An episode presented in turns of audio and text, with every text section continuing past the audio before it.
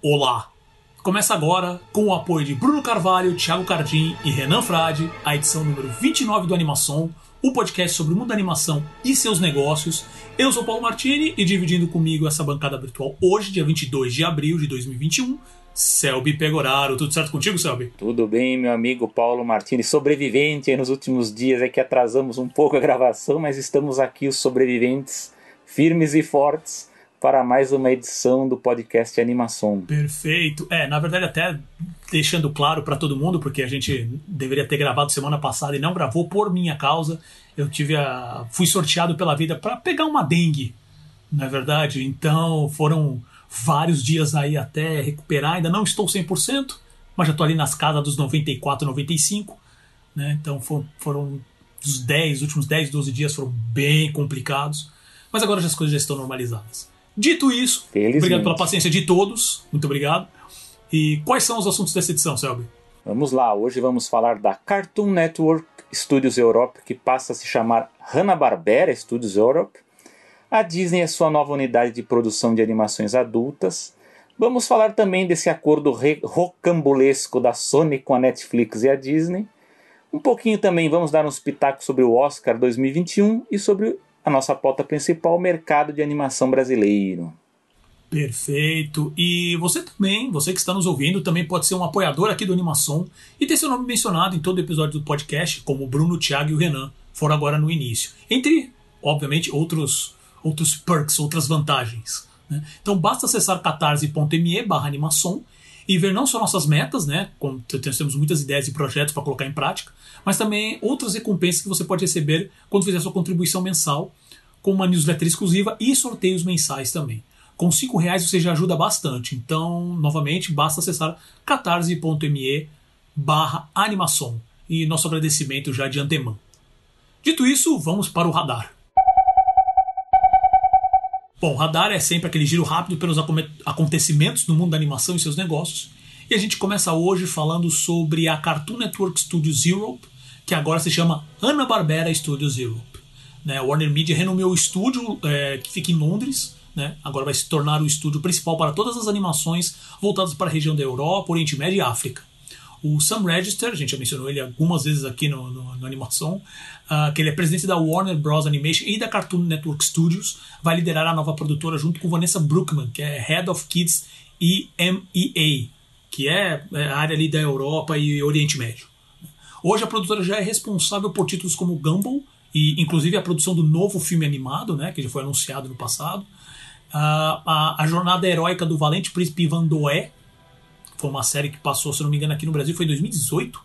Né? E uma nova série que ainda vai estrear nos Estados Unidos, que é Elliot from Earth. Quais são seus comentários, é. Bom, a Warner Media está se mexendo aí como. A gente até discutiu bastante a Warner Media aí nas últimas edições. É, ela ressuscitou aí da, da, da, né, das catacumbas aí a Hanna-Barbera, né, que a gente achou que, que ela fosse sumir do mapa, né, e de repente eles voltaram com a marca.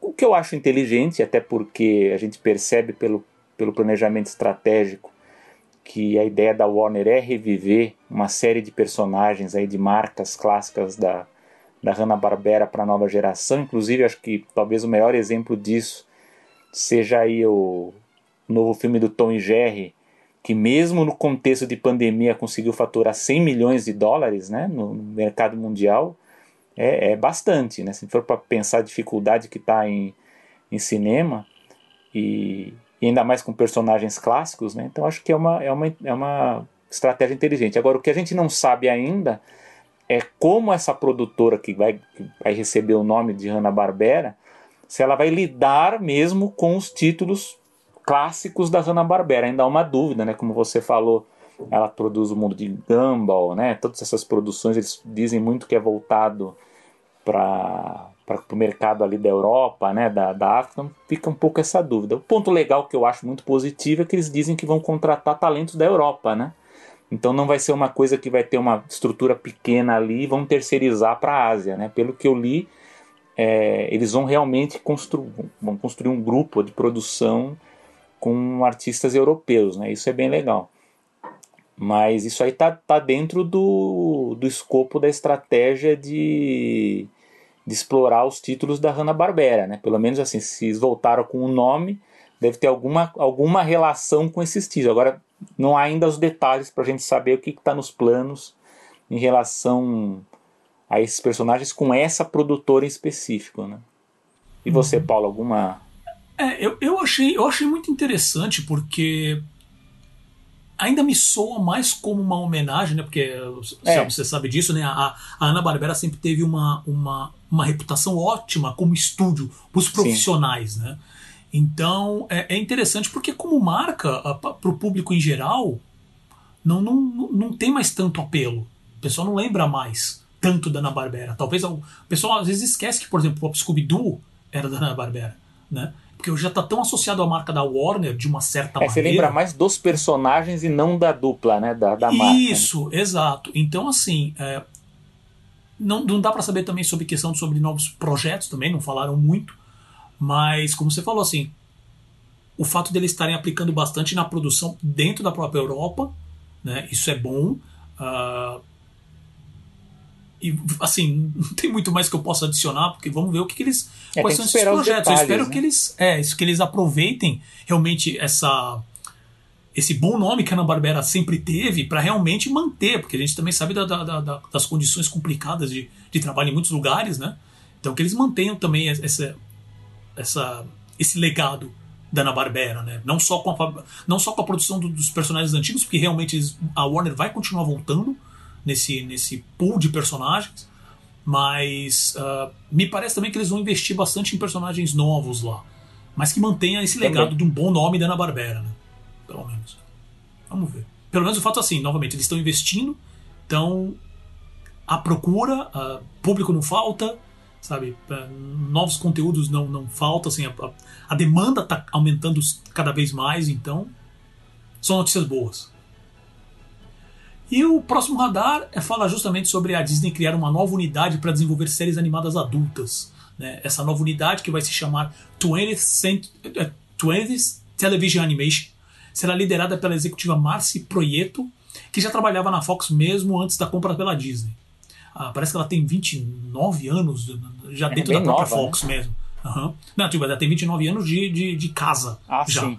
Ah, nossa, 29 de casa? É, é. Nossa, bastante. E, e, é, pela, pela, pela notícia, parece que ela começou trabalhando como assistente, uma coisa assim, e subiu os cargos lá dentro, mas e só trabalhou na Fox. É, não, isso né? é surpresa porque eles estão fazendo a limpa, né, dos executivos da Fox. Sim, eles estão trocando todo mundo. Uhum, né? Exatamente.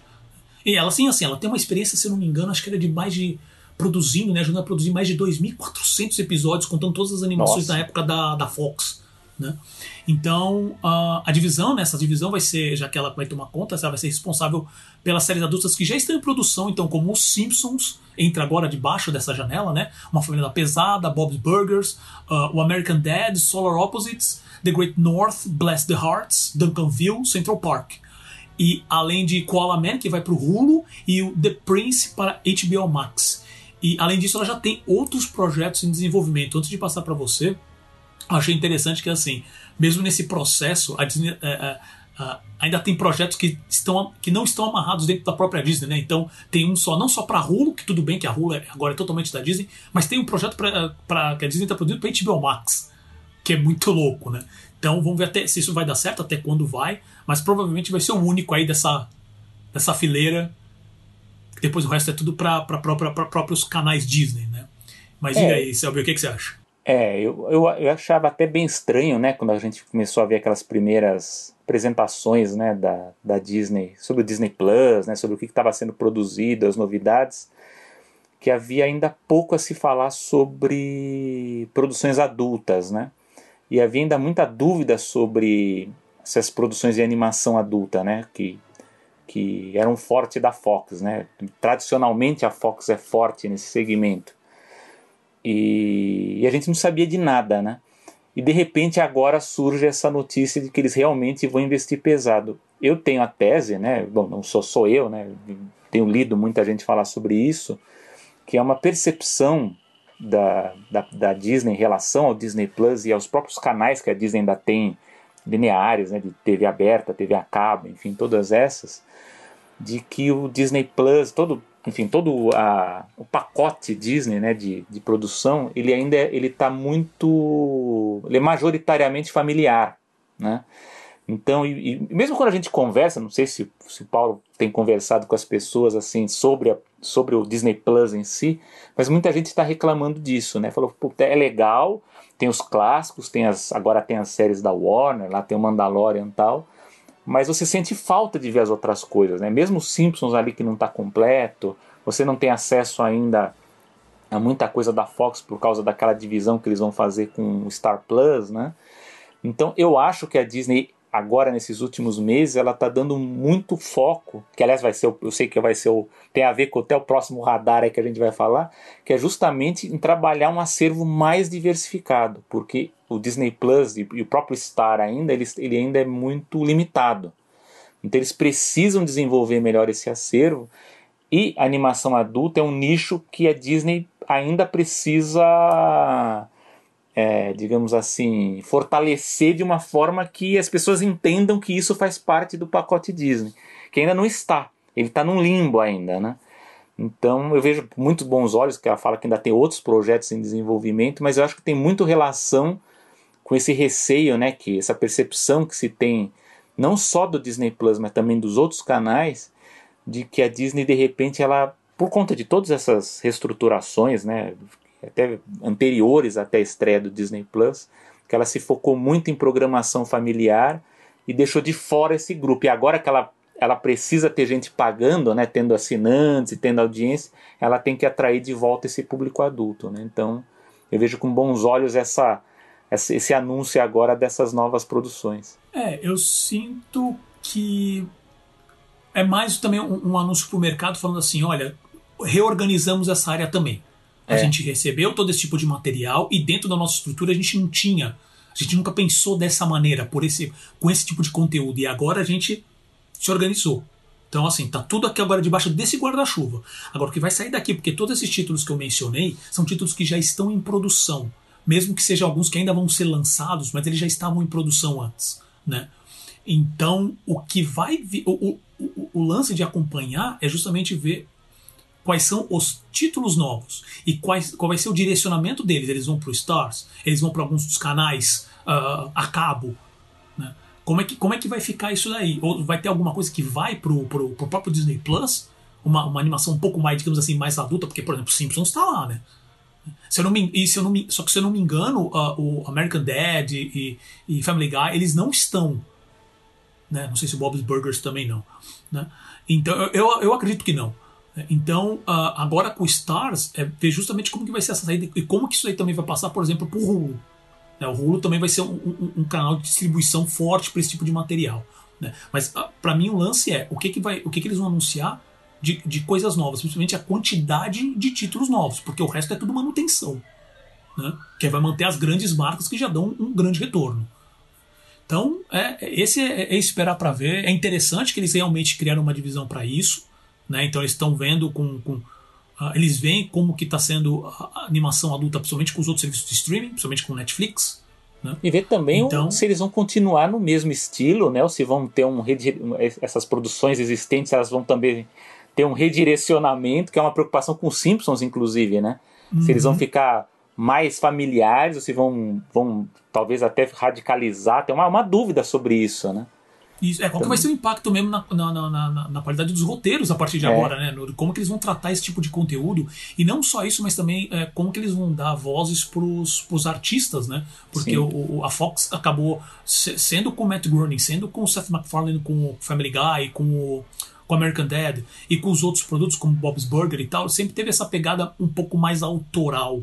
É. Mas seja um produto final, mas assim, você consegue ver estilos completamente distintos para cada animação. Você vê a assinatura ah, de cada um ali, né? Exato. Então, como que eles vão continuar tratando esse tipo de, de, de. Como vai ser esse relacionamento com os criadores? Isso também vai ser uma coisa interessante para ver. Uh, agora vem um radar interessante porque tem um monte de. É, são umas informações meio meio, meio grandes ao mesmo tempo, com pouquíssimos detalhes. Até gaguejou, né? Eu falei, eu também vou é. gaguejar.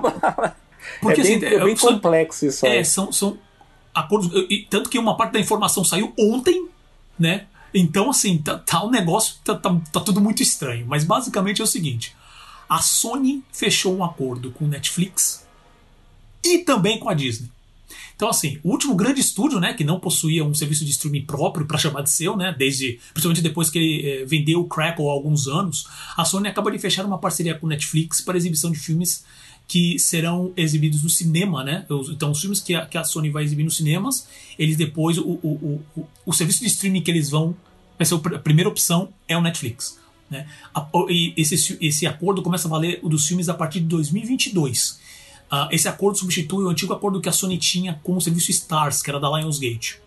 Uh, basicamente, os filmes com lançamento para o cinema, né, após as janelas habituais de, de Premium VOD e mídias físicas, vão ficar disponíveis, vão entrar no Netflix e vão ficar disponíveis por 18 meses. Não há informações oficiais quanto a valores, como foi desse acordo, né, mas parece que uh, ele vai durar 4 anos, então ele vai de 2022 a 2026 e está avaliado em 1 bilhão de dólares nesse período. Isso, uh, os filmes incluem também os lançamentos animados. Lembrando né, que o Netflix esse ano mesmo lançou o The Mitchells vs. The Machines, que é da Sony Animation. A Netflix pegou com exclusividade porque acabou não indo para os cinemas. Né? E esse desenho era antigamente estava eh, conhecido como Connected, né? porque estava na mão da Sony. E o The Mitchells vs. The Machines, só uma curiosidade, era o título original da, da, da, do projeto. Então, os detalhes são poucos, mas pode-se dizer que a parceria vai começar com os lançamentos como Morbius, que é, é aquele filme do, do personagem do universo do Homem-Aranha, né, da Marvel, e o Uncharted, que é baseado no jogo de videogame. Esses vão ser os, talvez os primeiros filmes que vão para o Netflix após o lançamento nos cinemas. Uh, além disso, o Netflix fechou um acordo de First Look, Quer dizer, é, todas as produções da Sony vão passar pela Netflix antes do estúdio tentar vender para outros estúdios ou plataformas. Né? Além de dar uma oportunidade para a Netflix produzir também um desses projetos, quer dizer, virar um projeto oficial Netflix, vamos dizer assim. E isso, só isso já seria um negócio gigante, porque assim, basicamente a casa da Sony agora é o Netflix, pelo menos nos próximos quatro anos, né? Mas e, isso, obviamente, quem já conhece um pouco sabe de um possível conflito de interesses aí, principalmente com referência aos filmes do Homem-Aranha, porque esse acordo trata tudo, né? É, e aí só, só, só o rolo jurídico entre o, o, o, os filmes do Aranha, entre Sony e Marvel, dá para fazer dois, três programas só falando sobre isso, né? E aí é que entra o pulo, porque ontem, nós estamos, hoje é dia 22, estamos falando do dia 21, saiu a seguinte informação: a Disney fechou um acordo com a Sony é, durante esse mesmo período de 2022 a 2026 para que assim que um filme que entrou no Netflix e ficou no catálogo por 18 meses, ele sai do Netflix e vai para Disney, vai para Disney. Agora você fala Disney Plus, ainda não tem informações sobre isso. Sabe-se que esse acordo envolve todos os, é, basicamente todos os canais de distribuição. Então pode envolver a rede de TV ABC, canais a cabos como é, FX e Freeform. E obviamente vai incluir o Disney Plus, porque o principal interesse da Disney é ter os filmes do Aranha, por causa desse acordo muito louco que tem entre a Sony e a Marvel com, com referência ao personagem. Que o personagem foi passado para pra, pra, pra Sony lá no início, antes dos filmes do, do, do, do Tobey Maguire. Quem, quem é mais antigo deve lembrar que teve uma época que o próprio James Cameron estava uh, uh, marcado para dirigir. E essa parceria entre, entre na verdade, essa, essa licença do Aranha uh, não é simples. Não foi só uma licença que a Marvel fez com, com, com, a Sony. Na verdade, eles criaram uma entidade à parte que toma conta de todos os. os, os, os as, que seria o Homem-Aranha em todas as licenças, com exclu, é, excluindo os quadrinhos, que isso é, é, é, totalmente da Marvel. Todo o resto tem que passar por essa empresa que é terceira. E eu tô resumindo muito aqui, tá, gente? Então, assim, é, Obviamente que por causa desse imbróglio, a Disney ainda tem problemas jurídicos com referência a trazer os filmes do Aranha pro, oficialmente pro MCU, vamos dizer assim, né? Então, e, e isso obviamente que eu estou falando especificamente em, em, em, questão de distribuição, de direitos, licenças. Então, obviamente que esse é o interesse, só que com esse acordo, filmes da Sony vão passar, inclusive filmes de catálogo, podem ir pro Disney Plus, podem ir para os canais da Disney. Então, assim, é, ainda tem muita informação que está. Não existe muita informação, muito detalhe, né?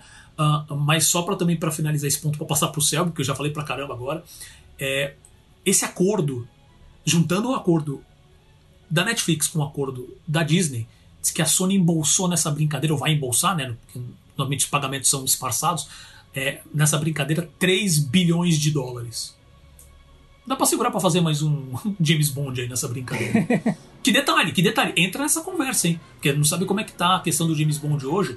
Não sabe se ainda vai lançar esse ano ou não. Né? Então tem isso. Selby, é, suas esse, opiniões, sabe? Esse acordo ele foi muito bom para a Sony. Né? Os dois acordos foram bons para a Sony. Porque a Sony, como o Paulo bem disse, era o único grande estúdio sem um serviço de streaming, né? uma plataforma de streaming. E eu não, eu não, consegui, não tive tempo de olhar os números, mas até onde eu vi do ano passado era, era, um, era um dos estúdios que teve mais problema em relação a faturamento por conta dos cinemas, né? Porque os outros têm as plataformas e a Sony não tem, né? Então ela acabou assim, sofrendo. O, o, um dos grandes títulos deles, que é justamente o próximo James Bond, está sendo uh, atrasado e atrasado e atrasado, é. e até agora a gente não tem uma data de lançamento oficial deles. Então, é, aliás, esses adiamentos estão acontecendo com todos os estúdios. Isso vai dar um problema agora no segundo semestre, porque na, no hemisfério norte, onde já há uma vacinação muito avançada, né? A gente sabe que aqui, aqui no Brasil está bem atrasado, mas lá tá, principalmente Estados Unidos está bem avançado. Então, assim, há uma previsão otimista de que o segundo semestre a coisa estará próxima do normalizado, né?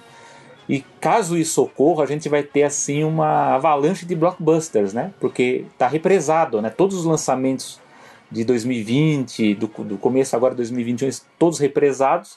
E assim, pelo que eu vi, vai ser coisa assim de quase um, dois por semana, né? Assim, de, de estreia a partir de agosto, de julho para frente aí vai, vai ter muita coisa assim. Fora esses, os chamados títulos médios, que também eles adiaram por conta das premiações, né, do Oscar também, que também foram adiados. Então a Sony dentre as, as, grandes produtoras, ela foi a que mais sofreu o baque né, do, dos cinemas fechados. Então, eu não sei nem se, se era o intuito inicial da Sony fazer isso, mas eu acho que foi uma solução encontrada pela, pela empresa para a entrada de caixa, né? porque eles estavam realmente com, com esse problema de, de faturamento dos filmes, adiando os lançamentos. Então, você vê, fechou um acordo com a Netflix, fechou um acordo com a Disney vai, vai entrar esses 3 bilhões, como o Paulo bem disse, provavelmente não é tudo agora, ele é escalonado, mas isso para o balanço de, de pagamentos da, da, Sony é bom, né? Porque pelo menos é uma entrada de, de dinheiro que vai segurar as produções aí que eles têm. Agora, para as empresas que negociaram, eu tendo a achar que o negócio foi melhor para a Disney. Tendo a achar. Como o Paulo disse, a gente ainda tem que ter acesso ainda informações mais detalhadas. Né? A gente viu que a Netflix ela vai ter acesso aos lançamentos é, depois da janela né, de, de, de cinema, né, o lançamento mídias físicas, enfim, ela tem os 18 meses de exclusividade. E depois a Disney fez esse acordo que ela pega para ela, né? Só que para todos os, os canais, né? Então, rede aberta, canais a cabo, né? rede ABC e pelo que se entende também o Disney Plus, né? uma, das, uma das matérias, das reportagens que eu li, diz que para o Disney Plus havia um grande interesse dos títulos familiares, né? Então o Jumanji estava incluído ali, então tem alguns filmes ali da, da Sony que interessam para o acervo, mas eu acho que eles têm interesse em todos os da Sony que puderem, justamente para preencher o que eu falei na, na nosso radar anterior aí, que a Disney ela precisa inflar um pouco esse acervo para atrair o público adulto. E lógico que esse acordo, o foco desse acordo da Disney foi o Homem-Aranha, porque eles estão tentando fazer de tudo para unificar o personagem com o universo cinematográfico da Marvel, né? Como diz o nosso amigo Pedro do Pod Cartoon, no podcast Pod Cartoon, ele fala que não espantará se daqui uns anos a Disney anunciar a compra da Sony, né? Porque estão querendo tanto ah, o Homem-Aranha, estão pagando tanto que vai chegar uma hora que não, não vai ser estranho isso, né? Porque você vê o quanto que eles estão pagando aí, pelo que eu, pelo que eu li, realmente o primeiro, primeira, o primeiro interesse da negociação foi o Homem-Aranha, né? Aí a coisa foi evoluindo até se chegar esse, esse acordo aí para negociar acervo, né? Então a Disney pegaria depois esse período de exclusividade dos 18 meses da Netflix. Para a Netflix, caso ela perca, que aí, a gente, aí é uma questão de detalhes contratuais que a gente tem que esperar um pouco para ver, é ruim se ela perder esse acerto, porque fica aquela coisa, né, que, que isso é um problema do, do, do streaming, que a gente já discutiu isso ano passado, que é aquela história, né? Às vezes você quer assistir um determinado filme e aí você tem que ficar, você tem que assinar vários, né, para ter acesso a esse material. Não, tu quer assistir hoje Homem-Aranha, ah, não, não tá na Netflix mais, ele tá no Disney. Ah, eu quero Harry Potter, ele não tá aqui, ele tá na HBO. Então isso é um problema ainda que não está ainda bem resolvido até que as empresas se entendam direito com, com essa distribuição, né? Mas é isso aí, para mim é, é um, é um acordo mesmo para a Sony se segurar aí por causa da pandemia e é um acordo muito bom para a Disney. Eu vejo que é um acordo muito vantajoso para para Disney, não só para o Disney Plus, mas enfim, para todos os canais que estão precisando de conteúdo novo, né?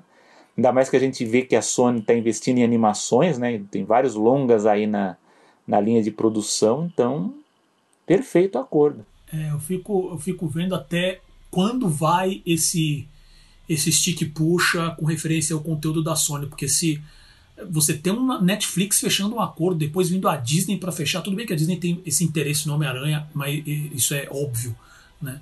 Mas a Sony, se ela continuar do jeito que tá, ela vai ser alvo de como é que é de você acha que ela vai ser Como é canibalizada? É, essa era a palavra que eu estava querendo achar. É exatamente isso, porque meu, ela tá com um conteúdo que é muito forte, ela tem um catálogo muito forte de marcas boas, e ela tá isolada, ela tá, como é que é? Como a gente já comentou aqui nos últimos dois, três programas, ela parece que tá mais focada. Obviamente que isso daí ela resolveu um problema que para mim é um problema a curto prazo, né? Ah, mas ela assim, parece que ela tá mais focada a longo prazo nos animes comprando plataforma de anime, sabe? Pô, Crunchyroll, que tá, esse, esse rolo que tá acontecendo. Com os games também, vê, né? Exato, mas você não vê ela dando tanta atenção justamente pro cinema. Óbvio que ela tem interesse, tanto que olha o acordo que eles fizeram. Né? Mas ainda assim, isso me soa muito como uma solução a curto prazo. Sabe? Fala, tá bom, daqui a quatro anos, que passa rápido, a gente vai fazer o que com esse conteúdo? A gente vai vender. O Netflix vai pensar em. Porque assim, o Netflix hoje também ele enfrenta esse problema né? Porque é, é isso que está acontecendo hoje, é consolidação. Né? Quem é o dono da produção está produzindo cada vez mais. A Warner tem essa, essa saída, a Disney tem essa saída, o Netflix hoje até tem essa saída. Né? Mas assim, perto das, das outras duas, uh, com referência a marcas famosas que realmente ficam mais na cabeça do público, o Netflix ainda não tem toda essa força, por incrível que pareça. Ele produz muito, ele consegue estar tá produzindo hoje mais que a Disney até. Né? Só que as marcas não reverberam tanto. E você e, e para eles ter. Uh, não tô nem dando dica aqui nem nada, mas para ter uma, uma. Netflix ter um, um James Bond, de falar, James Bond é Netflix bombas, o negócio começa a mudar muito forte de figura. Né? Então. Como, assim, obviamente a gente se importa mais com animação, isso acaba impactando também. Né? Assim, o, o, o a parceria entre Netflix e Sony Animation já tem já faz um tempo, parece que desde 2014 ele já vem sendo que meio que um, um um caminho certeiro para desovar, desovar né? não, não, uso isso no, no mau sentido, mas para distribuir os, o, o, conteúdo. E só agora mesmo que, por causa da questão da pandemia, que o, o Mitchell and, the Machines veio como exclusivo Netflix também. Mas, por exemplo, a própria, a própria Netflix fechou, mesmo com o Paramount Plus vindo aí, eles fecharam a distribuição internacional do, do, do filme do Bob Esponja, do último filme do Bob Esponja. Né? Então ainda tem muita coisa aí, mas ainda me soa muito como da Sony como uma solução a curto prazo. Vamos ver. O bom é que pelo menos a Sony Animation tá, tá vindo forte, os títulos têm dado certo, eles têm produzindo cada vez mais, o Hotel Transilvânia 4 tá vindo aí, sabe? Tem outros títulos que estão vindo aí. Tudo parece. Tudo leva a crer que o, esse Mitchell and the Machines é muito bom, que é a produção do, do Phil Lord e do Chris Miller, que é o mesmo do Lego Movie. Então, vamos ver, assim, tem, tem um caminho, parece que vai vir boas produções também, agora com um caminho mais certo que vai ser na, na Netflix mesmo. E para terminar o radar, falar rapidamente sobre o Oscar 2021, que acontece agora nesse fim de semana, dia 26. 25. 25? 25. Domingo, dia 25. Isso, uh, o TNT vai transmitir, parece que ele vai ocorrer hoje uma hora uh, mais cedo, né? Então, normalmente ele começava às 11 da noite oficialmente, né? Antes, uma hora antes que era o tapete vermelho, parece que vai começar às 10 horas da noite dessa vez, no domingo. E vamos falar aqui rapidamente quais são os, os títulos que estão concorrendo, principalmente nas categorias de melhor longa animado e melhor curta animado. Para o melhor longa animado, vai ser A Caminho da Lua, que é o Over the Moon, que a gente já comentou aqui, uh, que está que tá no nome de Glenn Keane, é, Jenny Rim e Palin Cho. Tem o Dois Irmãos, da Pixar, né, uma jornada fantástica, que é do Dan Scanlon e do, da Corey Ray. Tem também o Sean, o Carneiro, o filme A Fazenda Contra-Ataca, que está no Netflix hoje, não é exclusivo Netflix, mas está no Netflix, que é do Richard Penland, uh, Will Batcher e Paul Keeley. Tem mais um filme da Pixar, o Soul, que é o grande favorito, na verdade, que é do Pete Doctor e da Dana Murray. E Wolf Walkers, que hoje está no Apple TV Plus, que é do Tom Moore, Ross Stewart, Paul Young e Stephen Rowlands. E os curtas, que é o Burrow, que é o, veio para cá como Toca, da, da, Disney, que é dirigido por Madeleine Charafian. Tem o Genius Lossy, que é dirigido por Adrian Merijo. Uh, o If Anything Happens, I Love You, que é o Se Algo Acontecer, Eu Te Amo, dirigido pelo Will McCormack e Michael Govier, que está no Netflix, é da Netflix. Tem o Opera, dirigido pelo Eric O. E tem o Yes People, que é dirigido por Yael Gisli Dari Haldorsson, que parece que é da Noruega. Então peço perdão pela pronúncia. Uh, e quais são os seus comentários, Sabe? Bom, então vamos ter o Oscar em meio contexto de pandemia, né? Vai ser uma uma cerimônia diferente, pelo que eu vi. Parece que vai ter um longo segmento pré-gravado.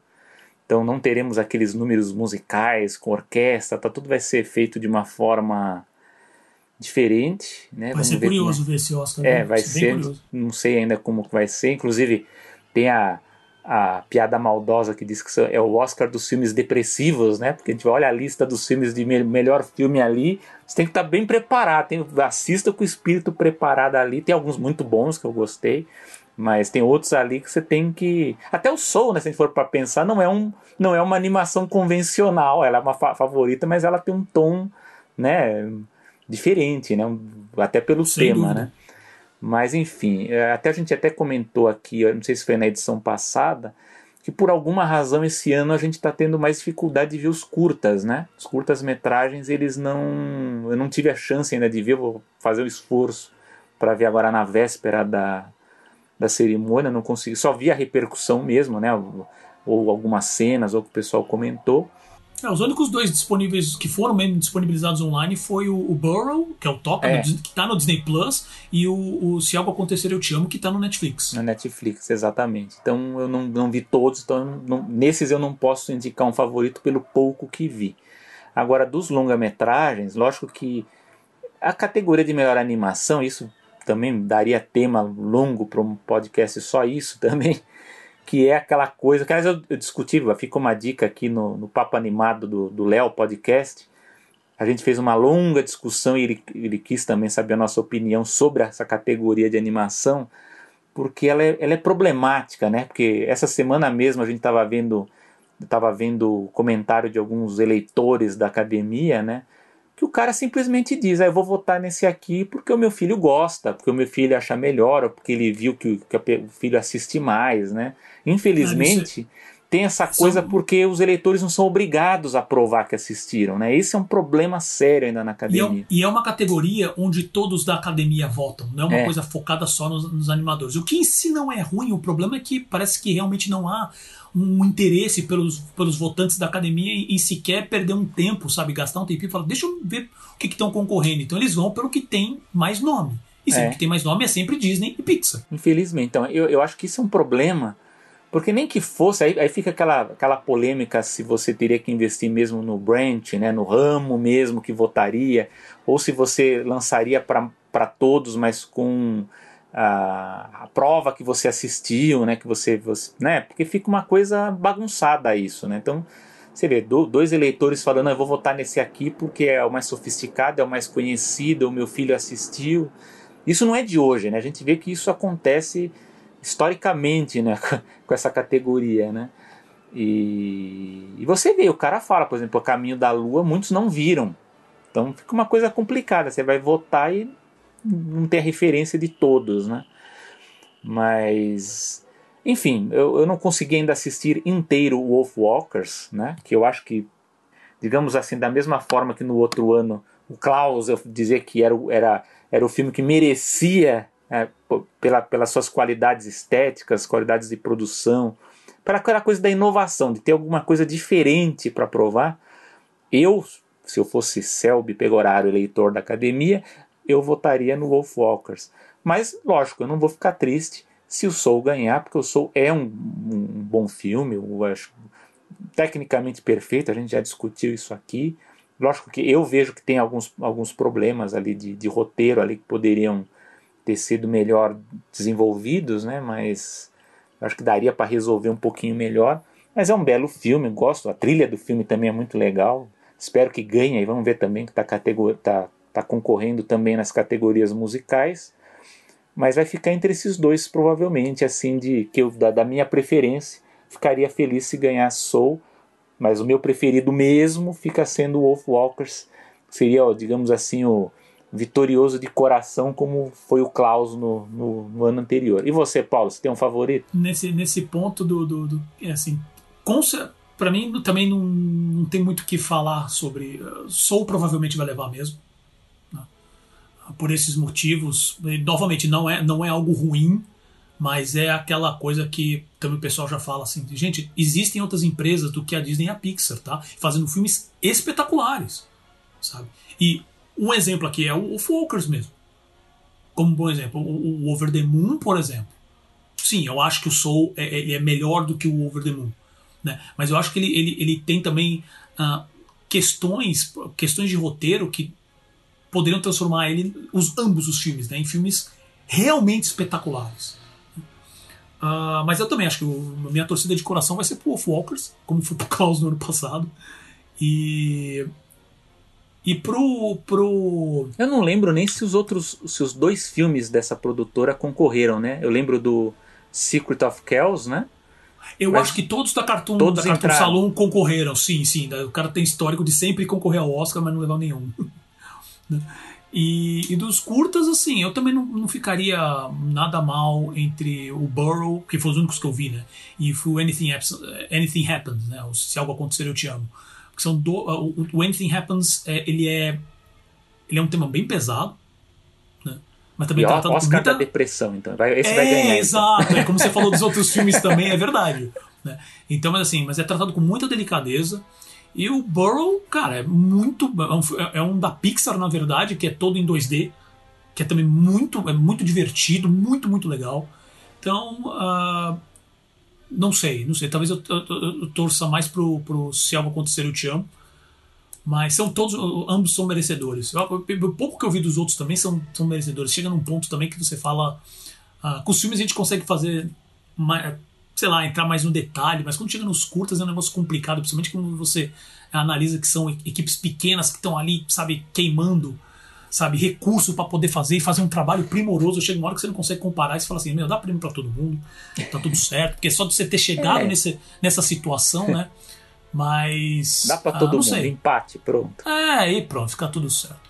Então, assim, a, a, a gente ainda vai fazer aquela live, tá? Que, que eu combinei, eu só preciso acertar agora a nova data. Uh, a gente vai comentar, eu quero comentar sobre o, os ganhadores do Oscar uh, nessa live também, então aguardem novidades. E lembrando, antes de passar para o nosso assunto principal, lembrando que o podcast Animação também está nas redes sociais, onde a gente tem postado sobre o mundo da animação e seus negócios. Nos últimos dias, meio que não, porque por motivos de doença, de quase morte. Mas, é, achar, que sacanagem, que exagero. É, para achar a gente, então basta procurar por Animação POD no Instagram, no Facebook e também no Twitter. Lembrando que os nossos twitters pessoais, o meu, arroba Paulo Martini, e do Selby, arroba Selby Pegoraro.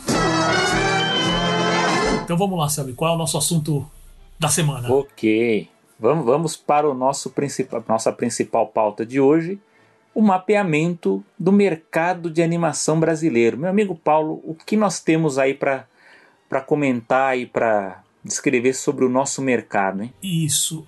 Achei, assim, foi feita uma pesquisa, né? Foi lançada uma pesquisa e, e quem, quem deu, startou e quem realmente comandou toda essa pesquisa foi a, a equipe do, do Animamundi. Né?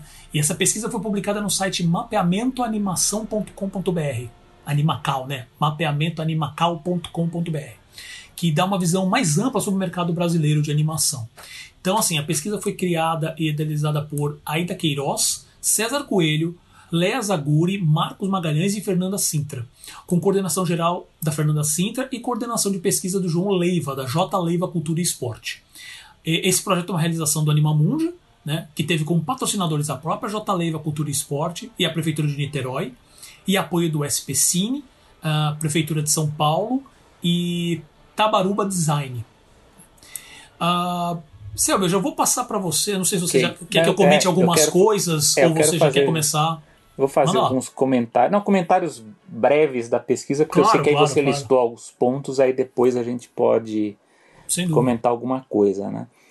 É, eu já tinha visto né, esse, esse levantamento, inclusive quem indicou foi o Vinícius Bozo, né, ele deu, passou o link para a gente ainda do exato. podcast Se Anime. É um material muito legal para acompanhar, como o Paulo disse, é, ele foi criado e idealizado com base em uma pesquisa internacional, né, uma pesquisa feita é, nos Estados Unidos, no Canadá, se não me engano, pelos nomes aí, os principais nomes responsáveis pelo Animamundi, né? Está, estão dentro desse projeto. Aliás, cadê o Animamundi, gente? Pô, é, na verdade, foi sumindo. até muito bom saber que, assim, que pelo menos a equipe do Animamundi ainda, assim, o Animamundi ainda existe, né? Pelo menos como uma, uma equipe de produção. Ainda isso existe tô, ainda? Então, não, isso eu tô pegando só por causa de, assim, é, é depois de um ano, quase dois anos sem ouvir falar do Animamundi, aparece uma pesquisa onde eles realmente deram todo esse, esse, esse start, é. realmente correram atrás. Isso é muito legal, mas a pergunta continua. Cadê é, não, eu digo isso porque dias atrás eu estava vendo um, uma videoconferência com os colegas do Rio, aí, de, de, das universidades lá, que eles estão muito preocupados com o legado do Animamundi, se vai ter mais Animamundi, se vai continuar, inclusive estão preocupados até em talvez trabalhar o legado disso, né? Continuar de uma outra forma, tal, porque eu acho que não é problema do grupo só, porque a gente tem realmente um problema de política cultural muito forte em relação a tudo aqui, né? Por conta de, dessa bagunça aí de política econômica. Então, lógico que afetou a organização, né? Não dá para você fazer uma um festival da, daquele tamanho, né, da, daquela envergadura, sem nada, né? Então é complicado. Mas é importante que a gente veja que esses nomes, que são nomes conhecidos, né, que são nomes respeitados, envolvidos com essa pesquisa sobre o mercado de animação. É, antes de passar para os dados, eu queria, como bom acadêmico, né, e para para destacar uma coisa que eu achei legal, que está descrita inclusive no site dessa, dessa pesquisa, é sobre a metodologia, né? que eles deixam claro as limitações para avaliar esses dados conseguidos, né? porque foi uma pesquisa com base em declaração, né? então você, eles mandaram essas questões da pesquisa pelo mailing né, do, do Festival Anima Mundi, também deixaram aberto em páginas e grupos, acho que do Facebook, né, da, da, das mídias sociais que estavam disponíveis na época, acho que foi 2018. E aí eles coletaram essa, essas, essas respostas, pelo que eu lembro, no começo de 2019, né? Então, digamos que são dados consolidados de 2018, né? Então, aí a gente já tem o que a gente chama de um problema de, de captação de informação, porque, lógico, a gente não tem ideia de se isso está muito concentrado aqui no eixo Rio-São Paulo, se é uma questão que está concentrada no Sudeste, se o pessoal que, que do Sul e do Nordeste foi contemplado no meio desses dados. Né? Isso é uma coisa é, complicada de se fazer sem ter uma estrutura grande de pesquisa mesmo. Né? Fazer pesquisa é difícil, gente requer, requer dinheiro e estrutura. Né? Então isso é um é, só para dar um exemplo, né, tem um, um colega, por exemplo, que ele vai fazer uma pesquisa, sei lá, sobre recepção de quadrinhos e coloca na internet, né, para saber como que as pessoas estão consumindo. É lógico que é difícil você fazer uma pesquisa desse tipo, por quê? Porque tem muita gente que consome quadrinho e não está no Facebook mais, ou não, tá, ou não achou o seu canal no, no, no, no YouTube ou no, no, no Instagram, né? Então, esse tipo de, de detalhe né, na metodologia de pesquisa é muito importante. E o segundo dado é que a pesquisa ela, ela mostra dados, de certo modo, muito otimistas, mas ela pega justamente o período que a gente entra em crise, que o Brasil entra em crise, né, que é aquela, aquele período de 2018 para 2019. Então, a própria metodologia da pesquisa deixa claro que ele, isso foi bem inteligente até, fala assim, a gente já sabe que a pesquisa ela mostra um cenário que, embora naquele momento é, a gente pode considerar positivo, ela já vislumbrava um cenário negativo logo depois, né? Porque logo como a gente já viu, 2018 para 2021 a gente teve problemas não só de, de política cultural no Brasil, mas teve a pandemia, enfim, teve uma série de coisas aí que bagunçaram todo, todo o mercado, né? Mas eu, eu faço esse preâmbulo só para dizer que, lógico, que isso aqui é um, é um recorte, né? um, um dado para a gente usar como, como uma, uma, referência, enfim, dentro de outros né, estudos que aparecem. Espero que, que façam outros aí para para a gente analisar. É, o principal é isso, é, espero que esse seja o primeiro de é. vários. É, mas como você por... falou, é um negócio que exige muito recurso. É, até porque eles falam isso porque até aquilo que a gente fala, né, é uma própria dificuldade de obter as informações com as associações, né? Então, cadê a Abracine, a BCA, né? Porque tem aquela preocupação, aí vai perguntar, por exemplo, sobre investimento ou sobre salário, aí as pessoas também ficam com receio da informação porque acham que isso é um piso e não é. Então é uma série de problemas que você precisa alinhavar né, para criar uma, um conjunto de dados corretos para a gente poder analisar. Né? Mas de todo modo, eu acho que o levantamento do jeito que ele foi feito, com esse recorte, né, mesmo com, com, com essas limitações, né, podemos chamar assim, eles são dados muito importantes para pelo menos a gente ter uma ideia geral do, do que acontece né, com a animação no Brasil dentro dessas restrições. Né? Então, Paulo, eu sei que ele destacou aqui alguns pontos, e aí uhum. depois eu posso comentar alguma coisa da, claro. desses, desses detalhes, aí, dessas chaves né, que eles uhum. separaram. Se, se, é, primeiro que eu queria comentar é justamente isso que você falou da metodologia. Eu achei bem honesto, na verdade, de, de, de deixar claro qual foram todos os, os problemas. Aliás, e, toda pesquisa deve. É, deve inclusive ter pesquisa isso, eleitoral, né? Que a pessoa vai, ah, pesquisa eleitoral.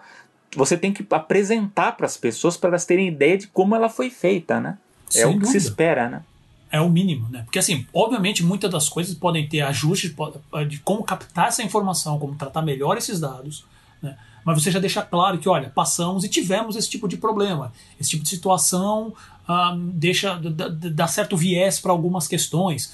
Então é, é, muito legal que eles colocaram isso, o mínimo de honestidade, o que é bom. Né?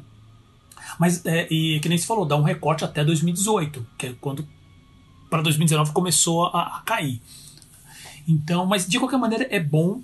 Uh, infelizmente, acho que, pelo menos no meu entendimento dessa, dessa pesquisa, já dá aquilo que você acabou de falar agora, Selby, que é sobre. Ah, tá muito focado no Sudeste? Tá. Tá. São Paulo e Rio né? Não é nem, nem, nem o estado, né? Tô falando especificamente a cidade de São Paulo capitais, e a cidade do Rio de né? Janeiro. é, só as capitais. Né? Um pouco no sul e, e aí você pega algumas, alguns pontos maiores no sul e alguns pontos maiores no nordeste, né? Uh, então, para passar alguns dados também para vocês, uh, participaram dessa pesquisa 179 empresas e 276 freelancers de 24 estados. Obviamente, grande, grande concentração no Sudeste, principalmente capitais, Rio e São Paulo. Né? é, em geral, empresas de, de, de pequeno e médio porte, tá? 154 delas uh, com no máximo seis funcionários. Então a grande maioria das produtoras de animação no Brasil, falando 54%, tem no máximo seis funcionários. Tá? Uh, se, eu não, se, eu, se, eu lembro bem dos números, é tipo é 28% tem de 0 a 3, de 1, 0 a 3, né? De 1 a 3. Né? Uh, então, assim, e apenas 6% das, das produtoras do Brasil possuem mais de, 40, de 41 ou mais funcionários. Uh, uma coisa interessante também que eles falam é, é, referente ao ano de fundação. Mais das metades das produtoras atuais elas surgiram a partir de 2011, tá? que foi quando entrou em vigor a, a lei da TV paga.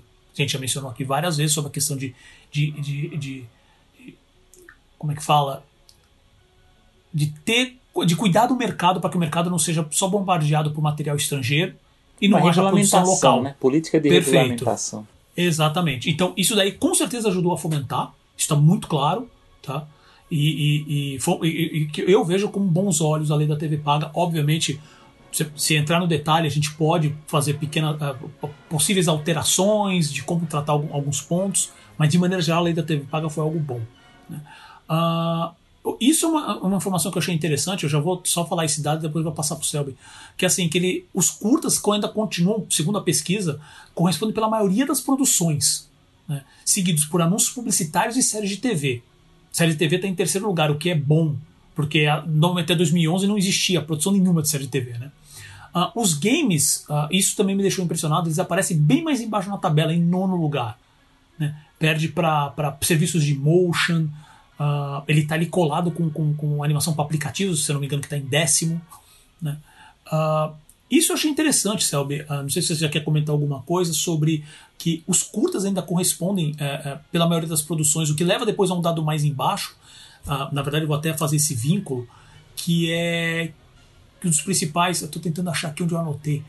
Mas, assim, basicamente, a, a grande, a, a, o grande canal de distribuição da maioria das produções são justamente eventos. E principalmente, no caso, aqui no Brasil, eventos nacionais. Né? Então, até o momento, quais são os comentários, é? Eu acho que nesse ponto. É engraçado, né? A gente. É, bom, os curtas, logicamente, eles têm uma saída até por conta dos editais, né? Tem essa coisa também de de hum, é interessante é uma, é, uma, é, é, você vê é, é, que é aquela coisa são análises que a gente tem que relacionar né cada uma dessas isso, chaves. isso. ela ele, há uma reclamação corrente não só das produtoras como dos animadores né dos produtores freelancers que é sobre investimento né? Então e, que é um grande problema não é isso? Bom isso não está dentro da animação mas está na ciência está na, na, na, na produção de TV está em tudo né então o investimento ele acaba pegando, pesando muito nisso. E nos últimos, na última década a gente teve muitos editais para curtas, né, para produções audiovisuais que eram exibidas nos festivais, enfim, no, nos eventos. E o que eu achei muito curioso é esse seguido por anúncios publicitários. Séries de TV eu entendo por, por conta dessa exportação que o Brasil tem Poderia estar tá numa escala muito maior, mas o Brasil tem essa coisa de produzir para produtoras lá de fora, né? principalmente de séries de televisão. Mas, mas por causa da, também da própria lei da TV paga, né? Sim, Isso sim, daí acabou exatamente. explodindo. Exatamente, por conta da, da regulamentação, né? Agora, os anúncios publicitários é interessante, porque, como a gente já disse aqui, anúncio publicitário é um espaço onde a animação brasileira sempre foi muito forte, né?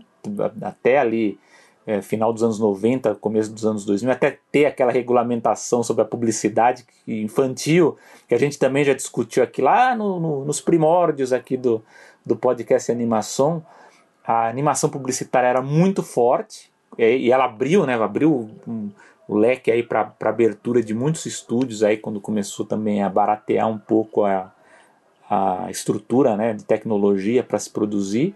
Aí teve uma queda né, da animação publicitária por conta da regulamentação da publicidade infantil e pelo que se falava aí nos últimos anos houve essa subida de novo em relação à animação publicitária, né? E esse dado que você comentou sobre os games de estarem você sabe que isso é um... bom é, é bom eu já estou gaguejando porque quando a gente gagueja já vem coisa complexa aí, né?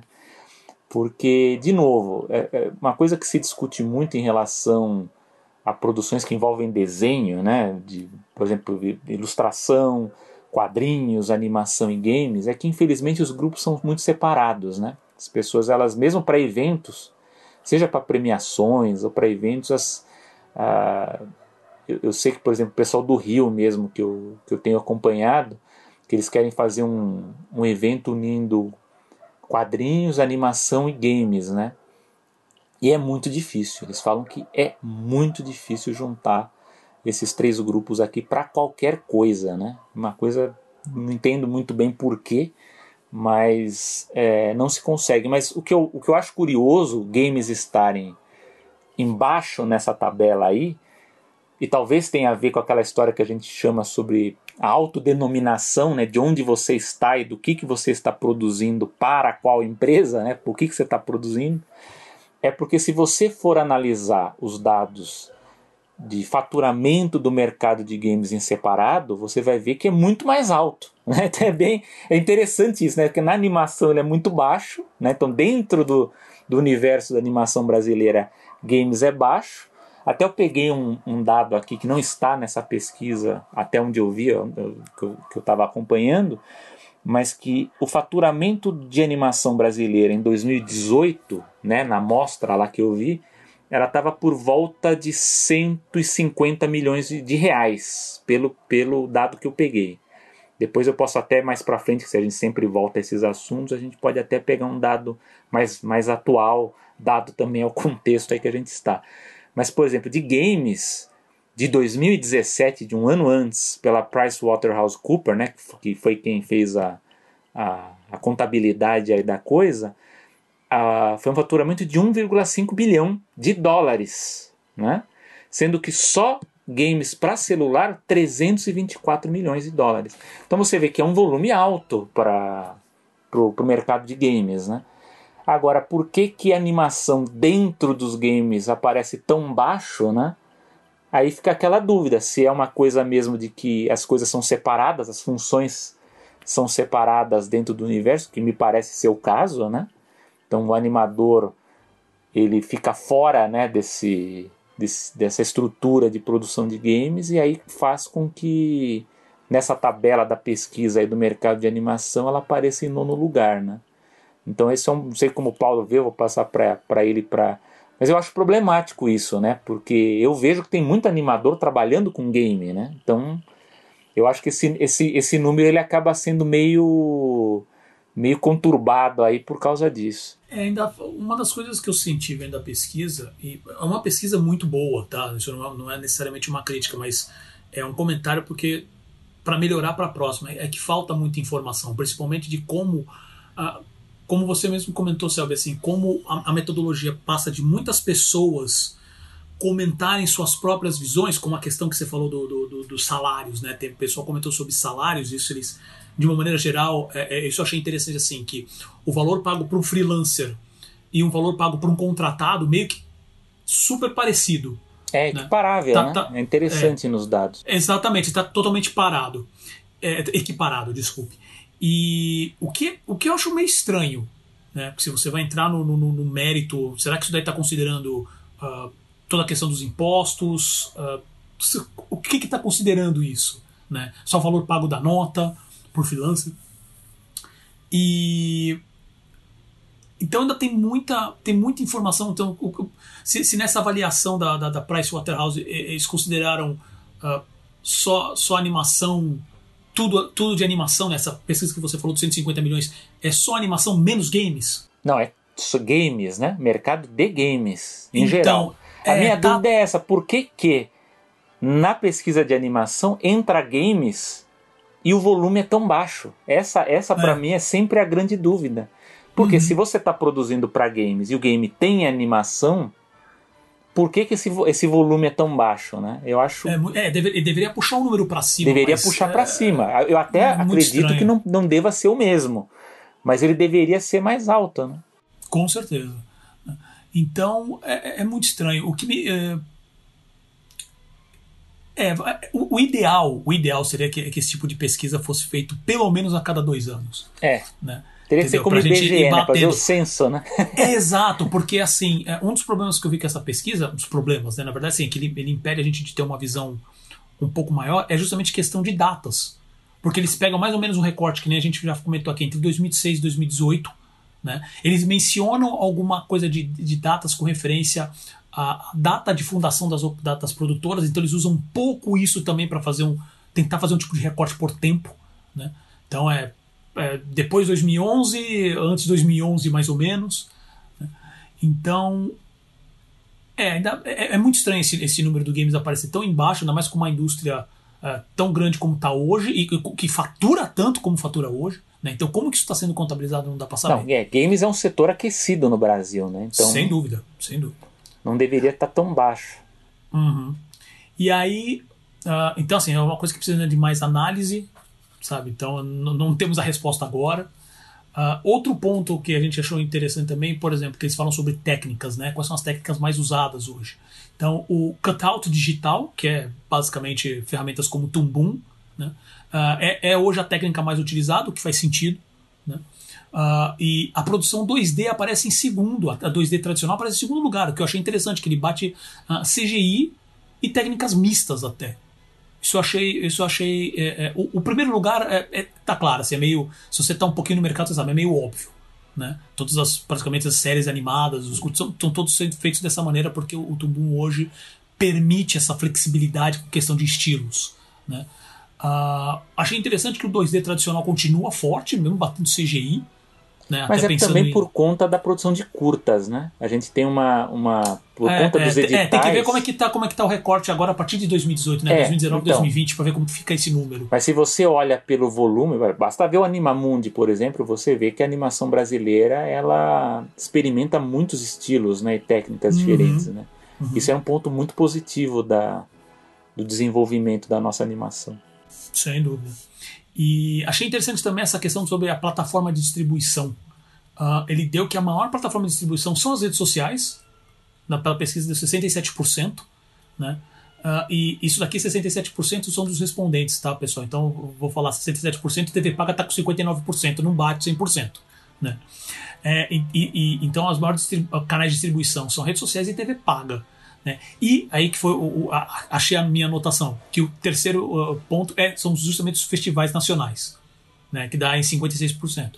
Achei interessante também que mencionaram CD e DVD está lá embaixo, em nono lugar também. É. Com, mas com 23%, quer dizer, ainda tem um certo mercado para CDs e DVDs aqui no Brasil, né? o que é interessante. Uh, o, sobre exportação de trabalho, de mão de obra, uh, Aqui, na verdade, eu, eu, vou fazer um parênteses que eu não lembro exatamente se é exportação de mão de obra ou exportação de conteúdo, tá? Eu acho que é de conteúdo. Que eles falam que os, os quatro maiores os quatro maiores mercados para onde a gente exporta é Estados Unidos em primeiro, Canadá em segundo, França em terceiro e Portugal em quarto. Interessante. Né, isso é bem interessante. Mas, desculpa, é, é, é, produção, tá? Que mais consome é. produção nacional. É isso mesmo. Né? E esse também é um dado bem interessante que referência ao, ao custo Uh, no caso de games, eles mencionam como projeto. Eles estão, então eles colocam na pesquisa no valor de, se não me engano, um pouquinho acima de 100 mil reais. Né? Mas não sei se isso é uma média, justamente uh, deve entender que é uma média por projeto. Né? Mas, por exemplo, o custo de um, de uma, de um longa, né? de um longa animado, estaria na faixa dos 20 mil reais por minuto. Né?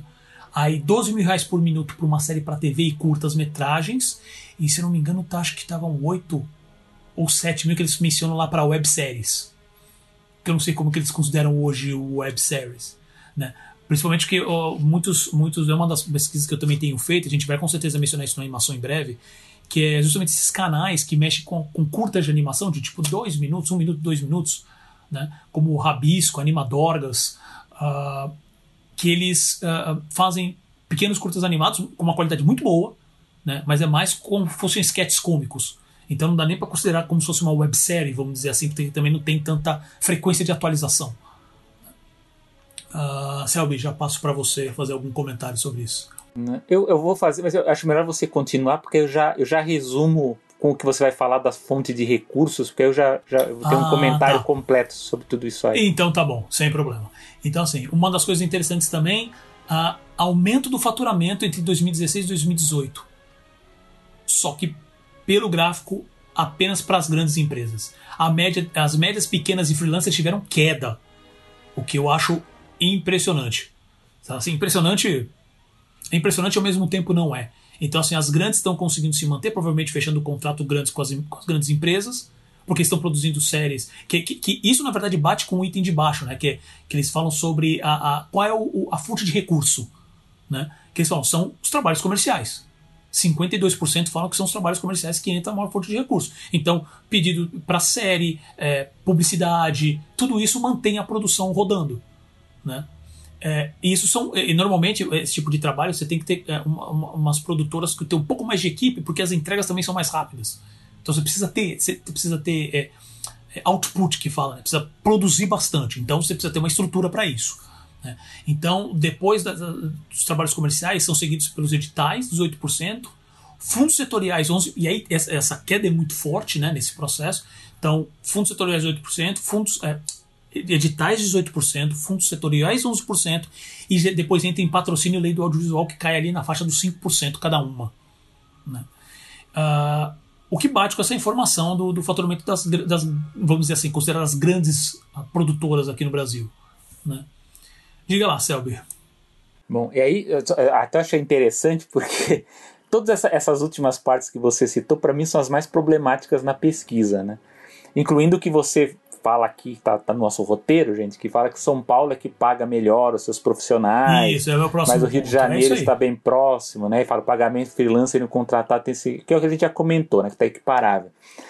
Eu acho que todas essas informações, e nisso a metodologia da pesquisa ela é bem explícita, sobre fontes de recursos, sobre faturamentos, eles são dados muito complicados de se obter, né? Porque muitas vezes há uma complicação em relação à, à fonte de recursos, às vezes a- a- as próprias produtoras têm dificuldade de informar o, volume dessa fonte de recursos, porque às vezes um projeto se alonga e você tem que obter outras fontes de recurso, então é fi- fica uma bagunça isso.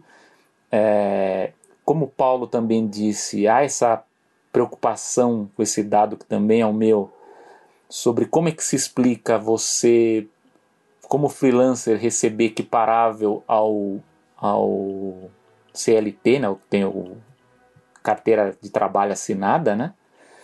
E é, eu às vezes eu, eu dou uma empacada porque eu lembro que nós temos nós temos ouvintes estrangeiros, então a gente tem que expli- explicar direitinho o que a gente está falando, né? É verdade. mas até até da carteira de trabalho. Mas enfim, então essa é uma preocupação. Por quê? Porque eu acho que esses que conseguem trabalhar com, com a carteira assinada, com, fi- de forma fixa, são em produtoras que conseguem ter um fluxo de produção muito grande, de forma regular, como era antigamente o caso das agências, das as produtoras de animação publicitária, por exemplo. Né?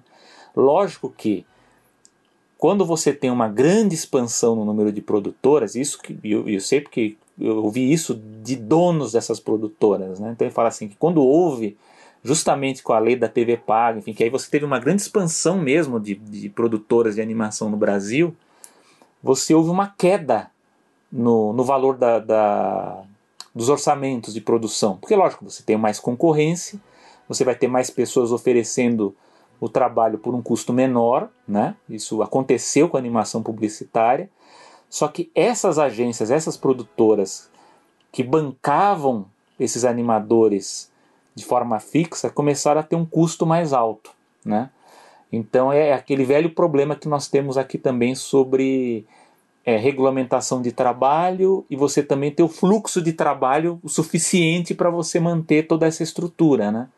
Que é o que acontece. Aí você mantém, aí muitas vezes você tem que demitir esse funcionário ou quando dá algum problema porque, sei lá, uma produção dá errado e aí você é obrigado a demitir o funcionário por alguma razão, entra com processo e aí, aí acaba bloqueando a, o dinheiro todo da, do estúdio. É aquelas confusões que existem na, da, da justiça trabalhista no Brasil e da relação com as empresas. Né? Então isso causa muito problema.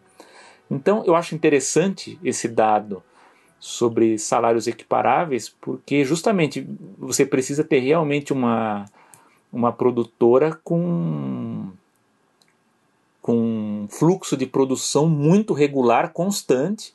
Provavelmente, acredito eu, que sejam produtoras que desenvolvem para séries de TV, que são essas que têm trabalho a mais longo prazo, né? Provavelmente são, são essas, né? E, e há também essa coisa também sobre a fonte de recursos, né? Porque tem os editais, tem os fundos setoriais, tem patrocínio e lei de audiovisual, né? Que todos esses aí eles são tanto problemáticos, a gente já discutiu, tem, tem uma edição do podcast só sobre essa questão também, sobre, sobre essa questão dos fundos, que a gente discutiu a questão da BCA também, né, que eles estavam trabalhando como, inclusive para fazer uma espécie de, de união né, com, com, com os outros produtores de cinema aí para fazer uma coisa unificada, né, para Lógico que eles não gostaram muito porque a animação acaba sendo mais um nicho que entra lá, né? mas uh, é aquela coisa, né? Se a gente pudesse resumir isso, ainda mais levando em conta o contexto de pandemia, que a gente vê que esses dados estão muito piores, né? Porque a gente tem mais cortes, menos editais, é, talvez a produção de séries tenha, ainda esteja é, de uma forma mais organizada trabalhando, é, a gente está lidando com, com um mercado que ele funciona no Brasil como nicho do nicho, né? E hoje eu diria que ele está no nicho do nicho do nicho do nicho, né? Porque com a perda de todos essas, esses, esses, esses auxílios né, que existiam dos editais e dos fundos, e com também essa precariedade trabalhista que a gente vê também, ela torna a situação complicada. A própria pesquisa já diz que em 2018, justamente as médias pequenas e os freelancers foram os que tiveram a maior queda, né?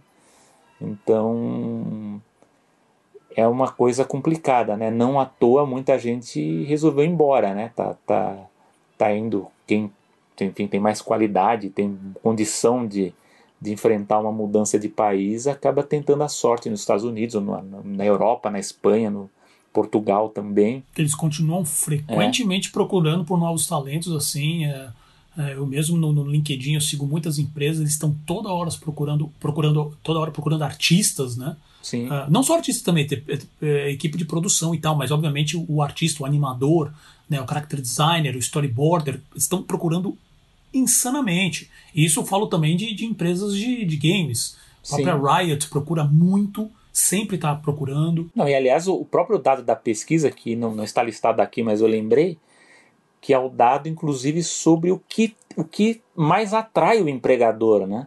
Que é o portfólio, né? Então você tem que ter um portfólio bem feito, você tem que ser. É, porque é, é aquela coisa, né? É, é, é um setor que não é tanto a formação acadêmica que, que pesa, né? Isso é, é, achei é interessante, por exemplo, né? é, até a experiência estrangeira de maneira geral não é um tipo de coisa que impacta tanto. Não é, é. Na Muita seleção. gente acha que, que é uma obrigação você ter essa experiência, né? E isso, não, não, não conta. Que, né? que acaba sendo uma vantagem, porque obviamente são, são, são empresas que estão muito focadas na entrega. Então isso, obviamente, acredito que ajuda a você ter uma noção sobre aquele, aquele funcionário, sobre realmente se ele realmente tem a entrega entrega na data, entrega correto. Né? Exato. Mas o portfólio não continua sendo o principal, a qualidade do trabalho do artista que continua sendo o principal. Aliás, nós Sem temos numa edição aqui um podcast que a gente analisou justamente portfólio, né? As dicas para os animadores aí organizarem o portfólio para tentarem a sorte aí nos processos seletivos. Ah, exato. E também o, o portfólio não é só a qualidade do trabalho, mas a própria apresentação. Então, artistas, sabe, pesquisem sobre montagem de portfólio. Isso é uma, é uma arte por si só. Então dê uma boa pesquisada, que isso Aliás, com certeza só vai ajudar. Só para lembrar um detalhe que muita gente esquece, eu digo isso porque eu já entrei em site de ilustrador tal, e, e isso é um erro recorrente, que é o seguinte, gente, portfólio de internet tem que estar tá aberto para a pessoa ver. Ah, é verdade. porque as pessoas às vezes fecham para que você peça uma senha lá para você entrar. O portfólio eletrônico, que que hoje cada vez mais está sendo eletrônico, né? Não é, não, é, tanto mais a pastinha, né? Que antigamente a pessoa ia lá e mostrava. Não, você tem o portfólio eletrônico. Você tem que deixar aberto. Você só deixa fechado aquele material que seja de alguma produção que você esteja fazendo, que você não, não pode mostrar publicamente, aí fica fechado. Mas o que você puder expor, por quê? Porque as pessoas elas são muito ocupadas, né? Então elas querem ver rápido o material. Então ela não quer burocracia para para ver esse tipo de coisa, né? Tem que, tem, tem que levar algumas coisas em questão, né? Assim, porque você tem, como a gente mesmo discutiu no último, no último programa sobre a questão do NFT, como tem pessoas que estão roubando artes, né, basicamente. Então, é, eu entendo, eu já vi muito artista reclamando disso, que ele tem evitado o máximo possível colocar isso online. Ele entra em contato, quando precisa conseguir um trabalho, ele entra em contato e passa um link onde, digamos assim, um link fechado, né, mas é, ele passa específico para aquele para aquele possível contratador, para possível empresa. Porque Sim, essa é uma opção boa né? também, né? Isso é uma opção interessante, mas, é, mas tem muito ver, também. Né? Exato, mas tem muito trabalho também que às vezes o recrutador está navegando na internet e bate um olho, entendeu? Então o, o receio do artista de perder a arte dele por causa de tipo de pessoas assim, como tem vários artistas também, principalmente de quadrinhos que perdem porque eles fazem uma arte, empresas gigantes pegam e transformam em camiseta e não pagam é, royalty, não pagam nada. É, então, é, é, isso, isso é um problema sério. Pena que não, não tem nada sobre isso especificamente nessa pesquisa, mas tudo bem, isso é uma coisa para a gente falar depois. Né? E falando sobre reclamação especificamente, que seria o último ponto que eu achei interessante da pesquisa, que fala que seria a maior reclamação das empresas hoje, que é justamente a captação de investimento. Né? E o, o não só isso, mas também com foco na, na burocracia. É, então, assim, isso já era complicado. Brasil, né?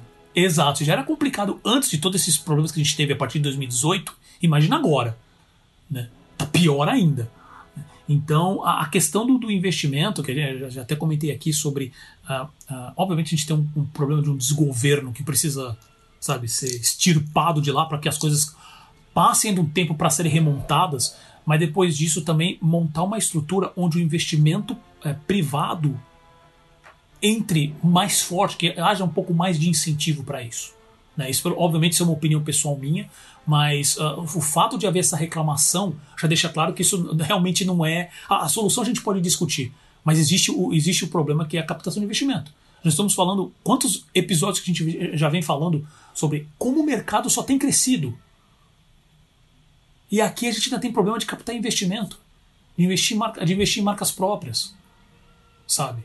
Então, essa, essa é a parte que me deixa mais pé da vida, porque é, dá pra talvez, ver tantas ideias em profissionais talvez, bons, né? É, com a organização aí das plataformas streaming que prometem investir em produção nacional, talvez profissionalize a coisa, né? É uma hum. esperança que eu tenho para que surjam talvez gestores aí, administradores que possam trabalhar nessa intermediação com os animadores, né? Tá precisando disso.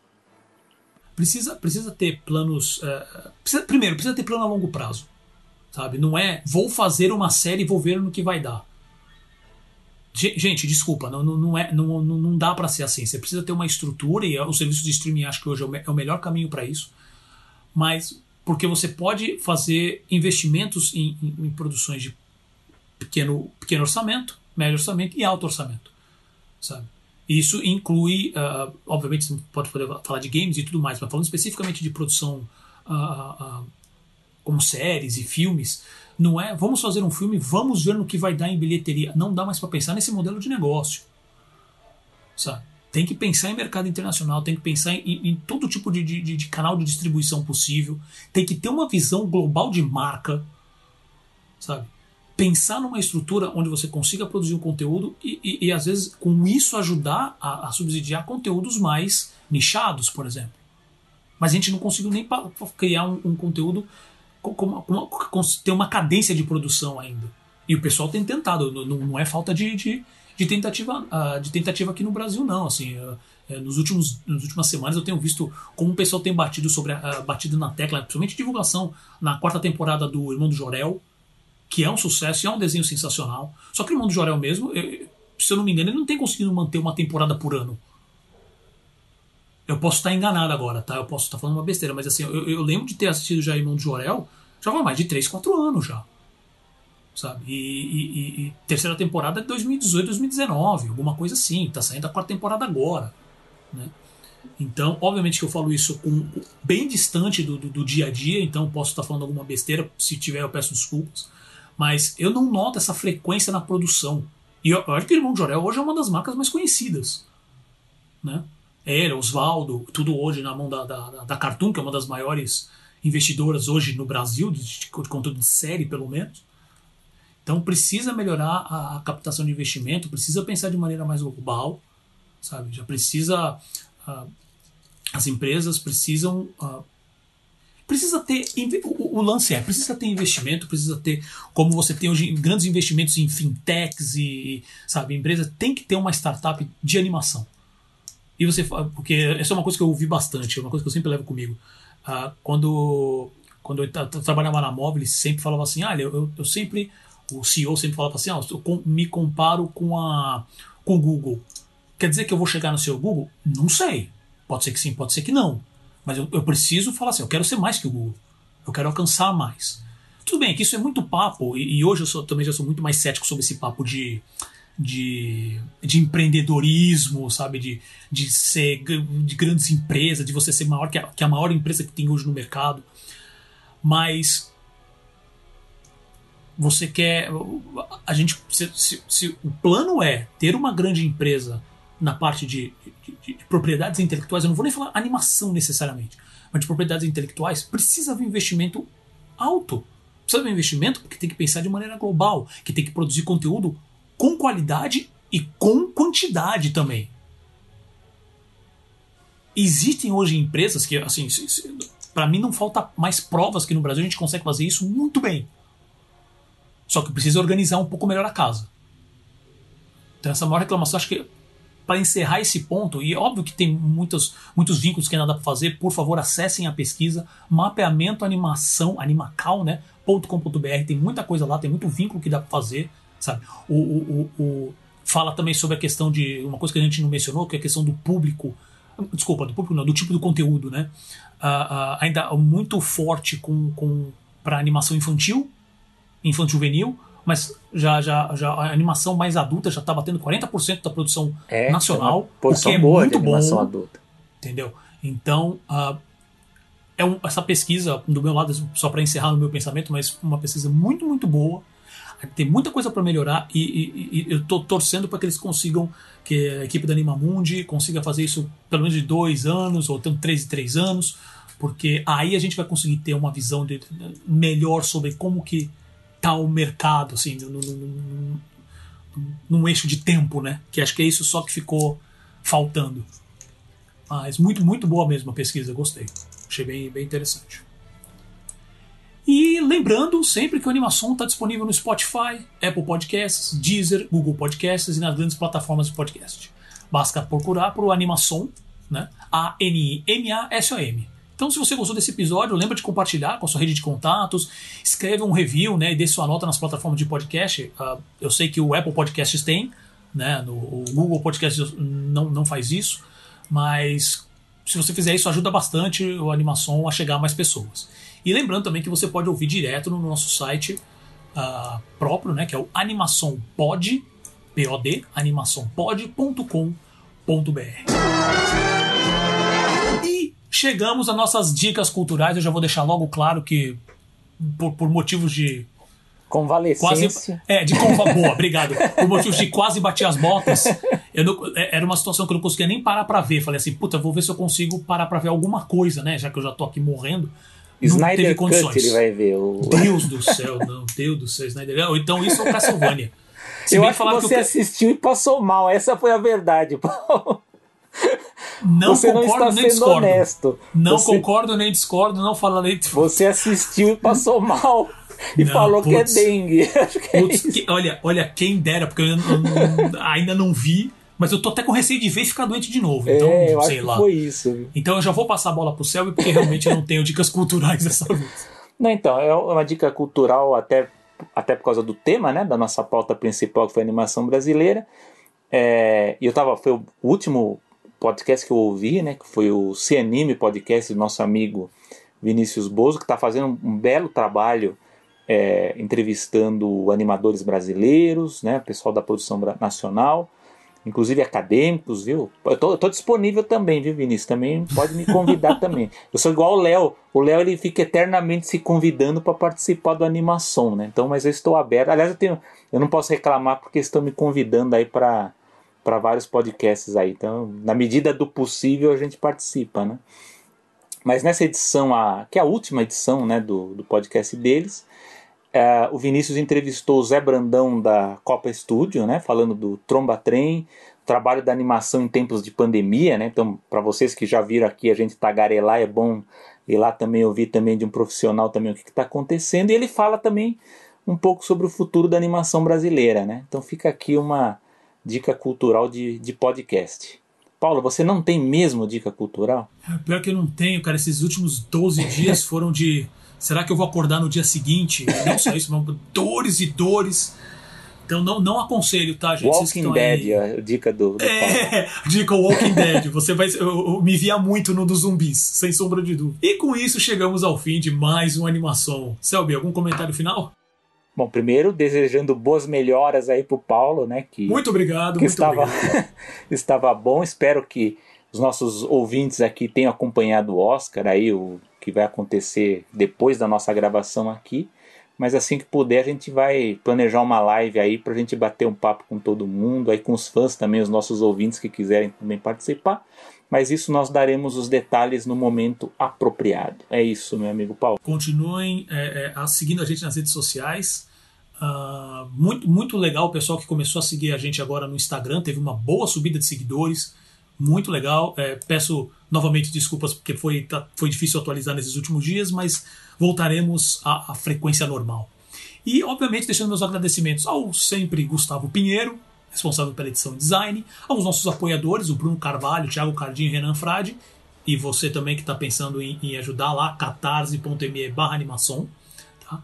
Uh, e, e, você, obviamente, que nos ouve, nos prestigia a cada edição, e também para você, meu amigo Selby Pegoraro, muito obrigado. E eu sou o Paulo Martini. E eu sou o Selby Pegoraro. E vemos você no próximo episódio. Isso é tudo, pessoal. Até a próxima.